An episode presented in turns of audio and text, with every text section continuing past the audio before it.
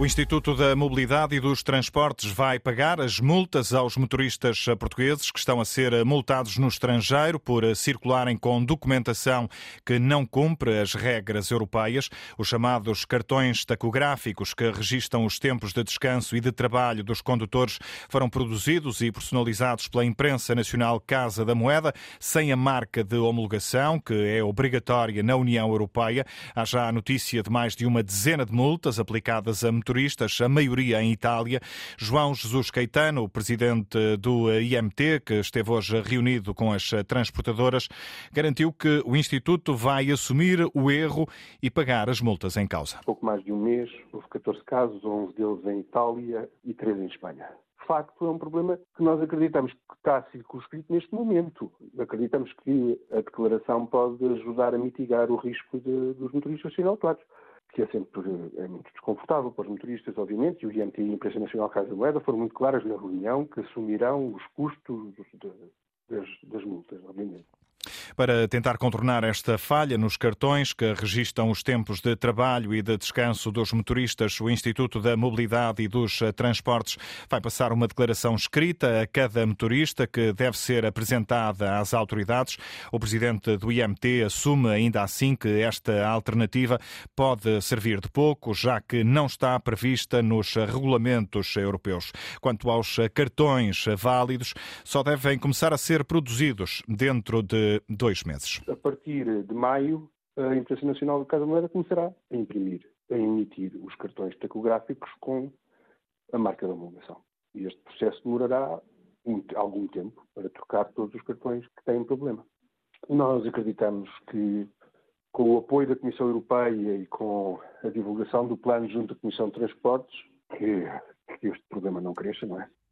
Até agora já foram multados pelo menos 14 motoristas por causa deste erro na impressão dos cartões que não cumprem as regras europeias, multas que podem chegar aos 900 euros e que o IMT está disponível para pagar. A Associação Nacional de Transportadores de Passageiros diz que é o mínimo que o Instituto pode fazer. Luís Cabasso Martins esperava ainda assim uma solução mais rápida para este problema. Temos pena que não possa ser mais cedo, mas é, é o que é possível e, portanto, se as medidas mitigadoras com a declaração resolverem o problema, enfim, nós já ficaremos, digamos, mais tranquilos. Bom, tem a ver com, com, a capacidade de resposta. Portanto, agora o que é importante é encontrar soluções imediatas, tentar que o problema não fique maior do que já está e, e que se consigam, digamos, eh, introduzir no sistema uh, medidas que possam uh, levar a que os motoristas possam circular livremente toda a Europa todo o espaço comunitário sem, sem qualquer tipo de problema. Os transportadores lamentam por agora que a imprensa nacional Casa da Moeda demora tanto tempo a dar a resposta à produção de cartões com a homologação prevista nas regras europeias. No ano passado, um em cada dez portugueses recebeu uma multa de trânsito. Os números da segurança rodoviária divulgados esta tarde apontam para um total de 1 milhão e 100 mil multas aplicadas até novembro, um aumento de 4 em comparação com o ano anterior. No topo das a Cláudia Godinho, estão a velocidade e o álcool. As multas por excesso de velocidade e por condução sob efeito do álcool foram as que mais subiram no ano passado. No total, foram registadas mais de 740 mil infrações por excesso de velocidade, quase mais 20%. Para este aumento contribuiu o novo sistema de radares de controle de velocidade instalado no ano passado. Só o sistema detectou mais de 400 mil infrações entre janeiro e novembro.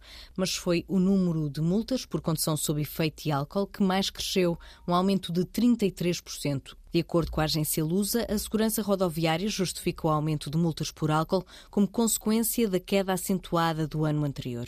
Houve também mais detenções de condutores, foram detidas cerca de 28 mil pessoas, mais de metade por condução sob o efeito do álcool, um terço por falta de habilitação legal para conduzir.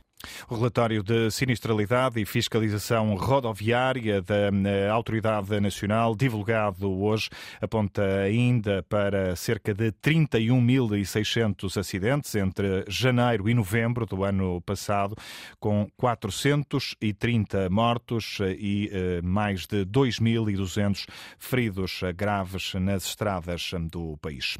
Ninguém assume culpas, os hipermercados rejeitam as críticas dos agricultores e das empresas empresas de transporte de mercadorias. A Confederação Nacional de Agricultura acusou as grandes superfícies de praticarem margens de lucro obscenas na venda de produtos alimentares. Na resposta, o diretor-geral da Associação Portuguesa de Empresas de Distribuição, Gonçalo Lobo Xavier, acusa os agricultores de atirarem responsabilidades para os supermercados sem fundamento. O crescimento do índice de preços da, da produção agrícola subiu no último ano 33% na indústria, o índice de preços na indústria alimentar subiu 18% e no retalho subiu 16%. Portanto, bastante abaixo de qualquer um dos, dos outros elos da cadeia.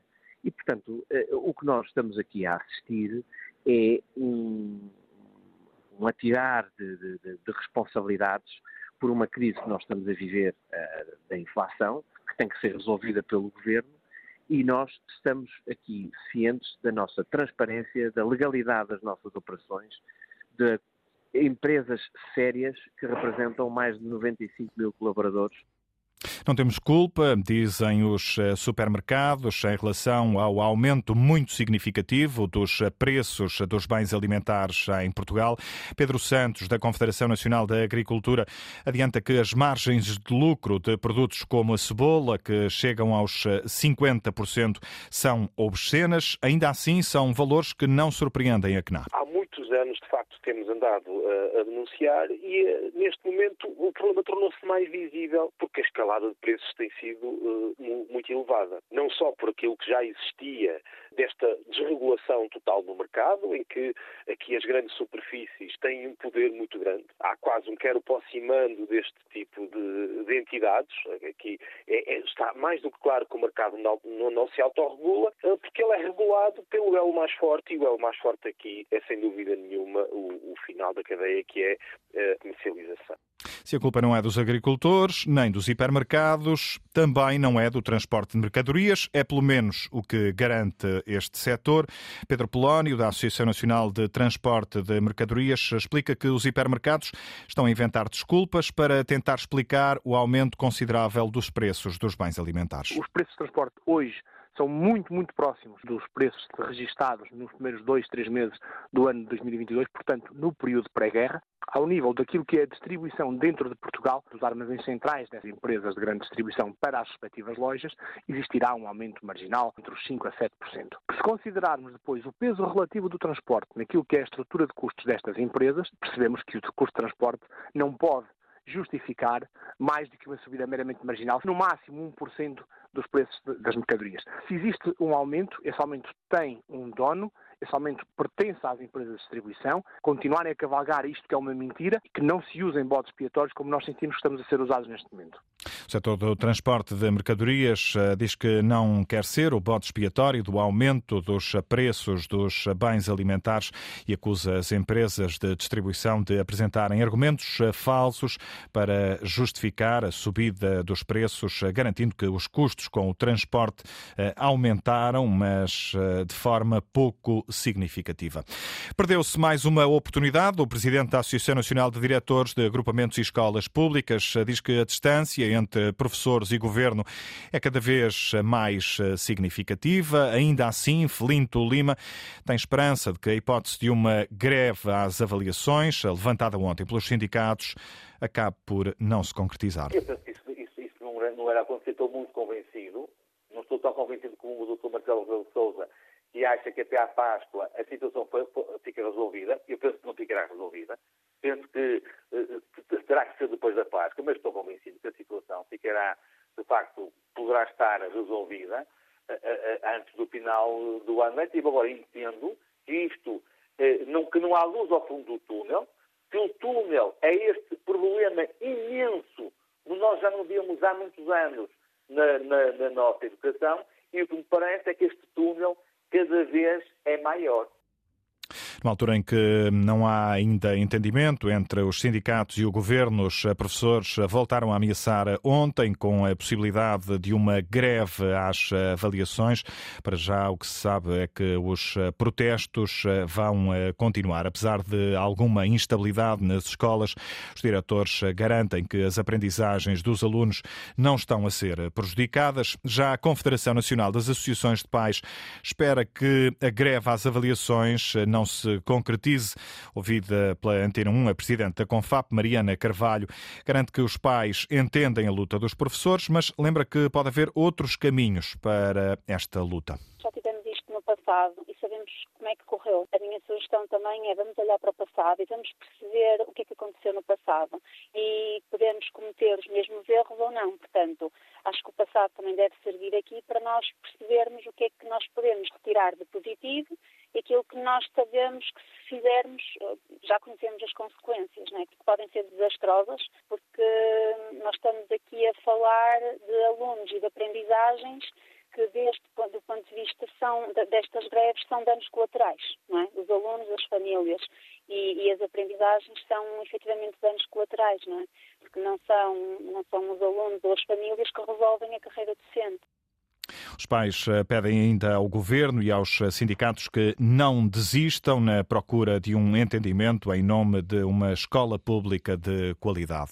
Todos os dias eh, chegam ao movimento cidadão diferente queixas de pessoas que não conseguem marcar uma junta médica para obter ou renovar o atestado de incapacidade multiusos. São pessoas que desta forma ficam impedidas de aceder a prestações sociais ou a benefícios fiscais, como explica o coordenador do Movimento Cívico de Defesa das Pessoas com Deficiência, Miguel Azevedo. Continua com atrasos enormes eh, de um a dois anos, o que isto tem um impacto muito grande nas famílias, porque não os deixa ter acesso a benefícios fiscais, eh, não, não, os permite ter prestações sociais, não, não podem certificar eh, que, que tenham uma incapacidade perante o Estado, porque só assim com essa certificação é que podem mostrar e, validar a, su, a, sua incapacidade e isto, como é óbvio, traz imensos constrangimentos quem vai pedir pela primeira vez.